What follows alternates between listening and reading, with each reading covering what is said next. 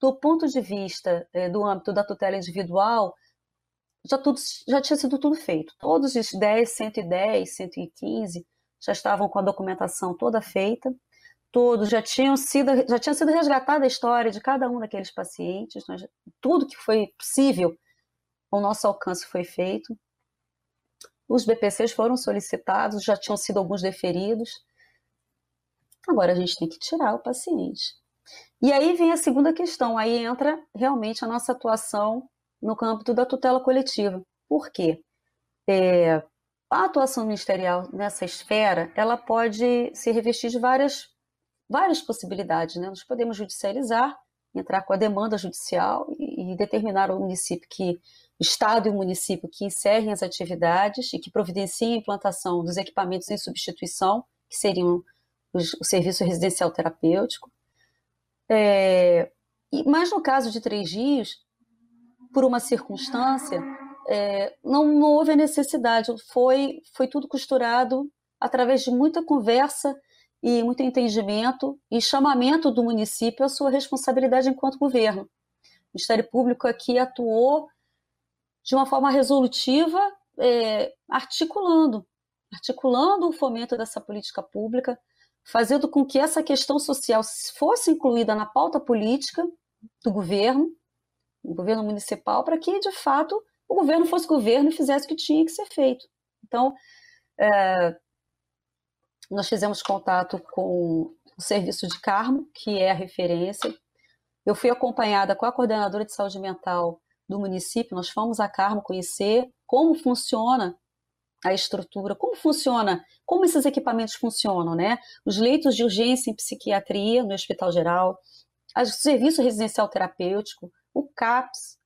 Nós conhecemos a rede toda lá e concluímos que, olha, é possível, funciona, é necessário.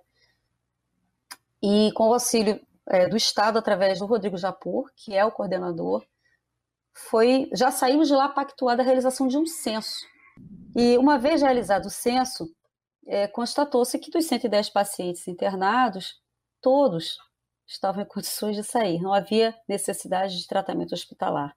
Então, a partir desse censo, os municípios internantes foram chamados, esse trabalho todo feito da tutela individual foi entregue para cada um, é, cada município internante de cada município recebeu o histórico do seu paciente, falou, olha, está aqui, trabalho está feito, vocês precisam agora implantar o seu serviço residencial terapêutico. E assim foi feito, né? Nós iniciamos os trabalhos, iniciamos as, as reuniões, montou-se um grupo condutor para o trabalho de desinstitucionalização, houve um cofinanciamento do Estado para a implantação desses serviços, desse, das residências terapêuticas, e assim foi feito. Foram feitas as tratativas, nós fomos aborrados pela pandemia, Paralelamente a isso, né, ao censo, logo em seguida, nós, foi feita a intervenção do município na clínica de repouso, porque a clínica, na verdade, ela se encontrava em situação irregular, além de todas as fiscalizações que já vinham sendo feitas, onde foram constatadas diversas violações de direitos, tratamento desumano, equipe insuficiente, enfim. É, não bastasse a, o manicômio em si, que não é um local de cura, é, pela sua própria natureza já ser uma coisa que necessariamente precisaria acabar, a clínica não funcionava corretamente. E além disso, ela não tinha nenhuma certidão, ela não tinha a documentação necessária para contratar com o poder público. E o poder o município procurou o Ministério Público explicando a situação, sem saber como proceder, porque haviam muitos pacientes, não podia se renovar o contrato que estava vencido porque a clínica não apresentava as certidões necessárias, e eles estavam com esse impasse. Então, nós fizemos uma reunião e foi ponderado: olha, o município tem que requisitar o serviço, seja governo, requisite o serviço, faça o que tem que ser feito. Estamos aqui, estamos juntos, já fizemos todo esse trabalho aqui, já está meio caminho andado. Agora, realmente, assumir e implantar os serviços. E o município, então, fez a intervenção através do decreto, ele entrou na clínica, assumiu a administração e nós iniciamos os trabalhos para que esses pacientes fossem desinstitucionalizados.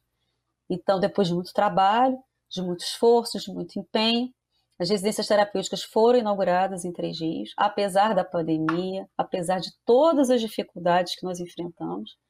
É, nós conseguimos tirar todos os 110 pacientes. É, o serviço residencial terapêutico ele funciona da seguinte forma: é uma casa, uma moradia, onde vão viver pequenos grupos, cuja reintegração familiar não foi viável, pessoas egressas dessas instituições. E o objetivo é, da, do serviço residencial é justamente permitir que esses pacientes paulatinamente sejam reintegrados à vida social. É uma casa normal, mas é uma casa onde eles recebem um apoio, eles recebem o apoio de um cuidador que fica 24 horas por dia.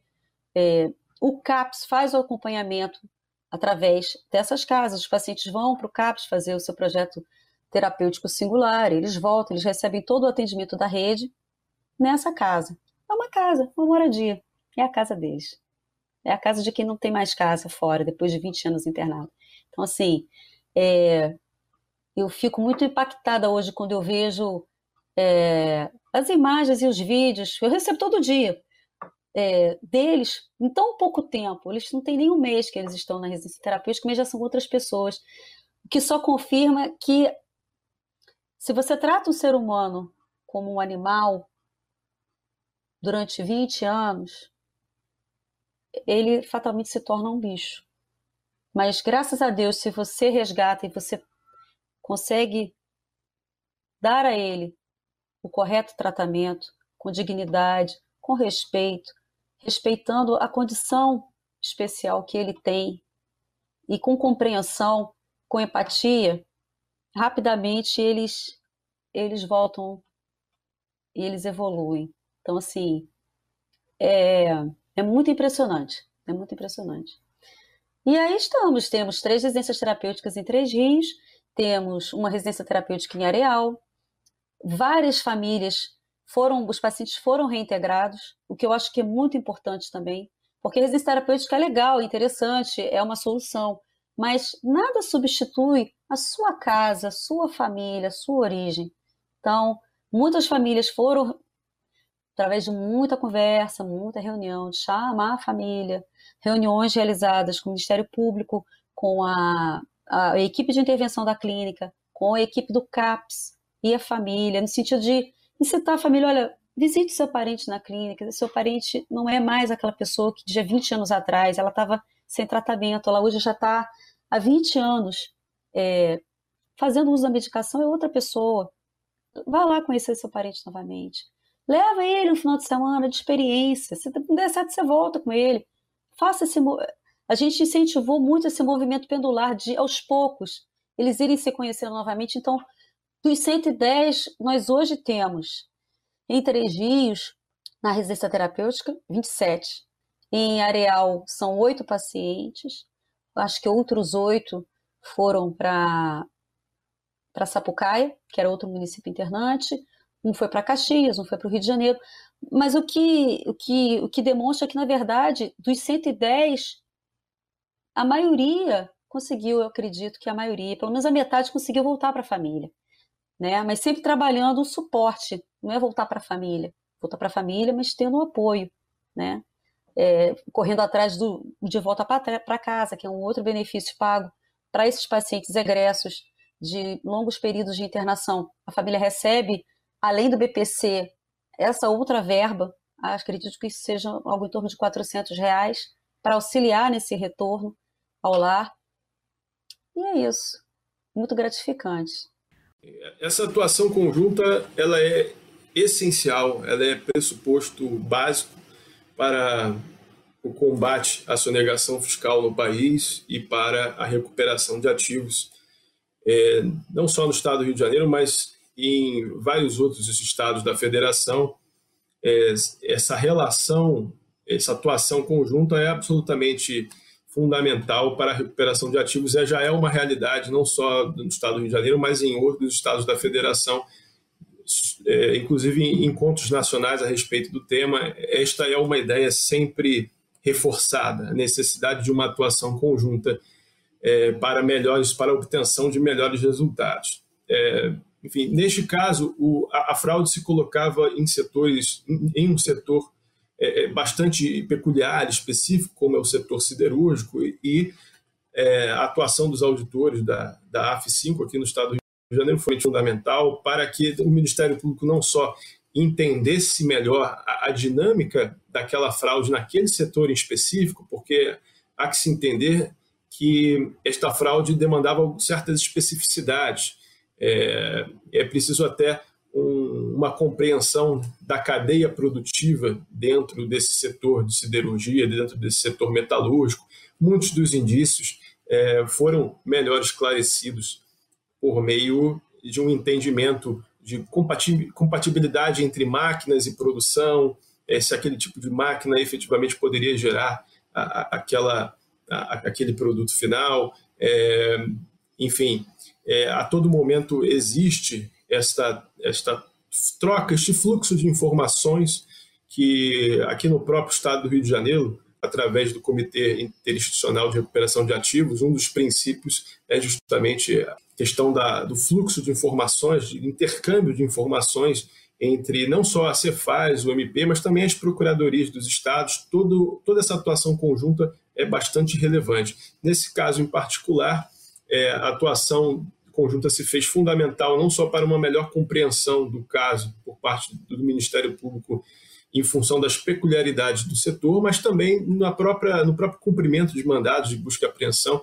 Auditores costumam participar das operações e, e nesta também não foi diferente, é, até para uma melhor distinção no momento de coleta das provas entre aquilo que é fundamental e aquilo que não é fundamental, porque também existe uma preocupação, inclusive constitucional, por parte do Ministério Público, no sentido de que nosso objetivo não é, digamos assim, inviabilizar a atividade econômica das empresas, mas apenas buscar, dentro dos limites legais, aquilo que é necessário para que a investigação possa seguir. Então, sempre há uma preocupação de, é, quando da realização de operações, é, se realizar esta é, é, estas buscas, estas apreensões com o mínimo de interferência no funcionamento das empresas para é, que tudo ocorra dentro da legalidade e conforme a própria Constituição estabelece e apregoa. Né? Também, é, nesta investigação, um, um, um, dos elementos de, de prova, um dos indícios fortes que se logrou estabelecer se deu justamente quando identificamos por parte de, da utilização de uma ferramenta de georreferenciamento é, via satélite, que uma destas empresas, um, um destes grupos empresariais beneficiados por a instituidora de benefícios fiscais, é, apesar de já estar fruindo, apesar de já estar se utilizando dos benefícios fiscais estabelecidos pela lei, ainda não tinha completado a, instalação da fábrica no município incentivado. E isso pôde ser visualizado através de imagens de satélites é, que muito claramente nos mostravam que naquele período em que a fábrica já deveria estar funcionando para fazer jus a, aos, aos, benefícios instituídos, a fábrica, a rigor, não, não, estava sequer funcionando. O galpão da fábrica estava em, em construção. Não, né?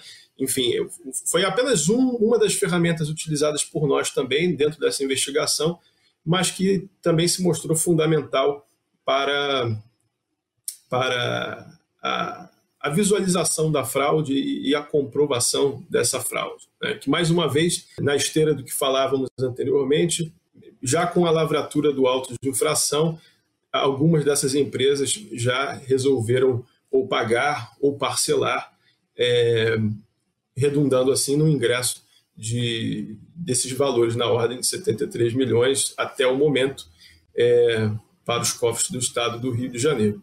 Esta atuação conjunta é fundamental e para que possamos obter melhores resultados, também é essencial o investimento em tecnologia da informação. Neste, neste caso, é, é, outras alternativas poderiam também ter levado ao mesmo resultado é, é importante o um investimento em monitoramentos é, de estradas, enfim, é, para que a fiscalização tributária envolvendo é, crimes de sonegação fiscal possa também ser mais efetiva, assim como o uso de tecnologia de informação e outros instrumentos que agilizam, dão mais segurança e maior efetividade à coleta de dados, que é fundamental para a formação da nossa é, opinião delitiva e para o prosseguimento é, das investigações e, e para a recuperação de ativos de uma maneira geral, que é a, a, a grande finalidade é, é,